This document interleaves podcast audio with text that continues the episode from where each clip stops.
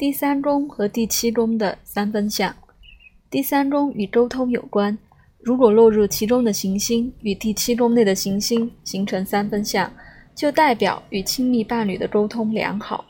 我们的意见可以为对方理解，同时也能领会对方的想法，至少在理智上是如此。与其他人发生关联的人事物，通常都带有一种令人轻松愉快的特质。第七宫和第十一宫的三分相，伴侣关系通常被视为增长智慧或增强社会化的来源。有这种相位的人可能会通过朋友（第十一宫）认识未来的婚姻伴侣（第七宫），也有可能与在团体或组织中认识的人（第十一宫）建立重要的伙伴关系（第七宫）。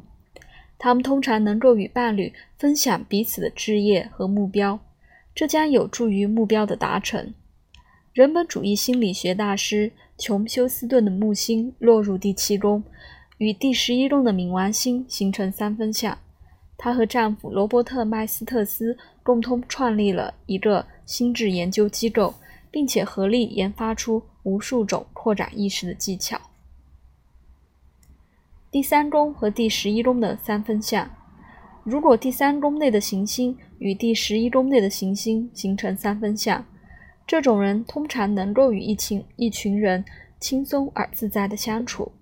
他通常可以凭着直觉知道如何让个人的心智第三宫与他人发生关联。第十一宫，他也可以清楚地表达第三宫自己所想象的宏观概念或事物。第十一宫，朋友或是团体。第十一宫可以激发这些人的思考能力。第三宫，相反，他们的个人观点或常识也可以影响其他人。阿尔伯特·爱因斯坦就有天王星落入第三宫，与第十一宫的海王星形成三分相。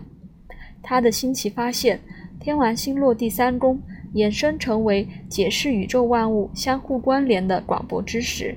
第十一宫。从另外一个层面来分析，第三宫和第十一宫的三分相可能代表将街坊邻居第三宫组织起来，推动必要的社会改革第十一宫，或是通过兄弟姐妹第三宫接触新的朋友、理念或团体第十一宫。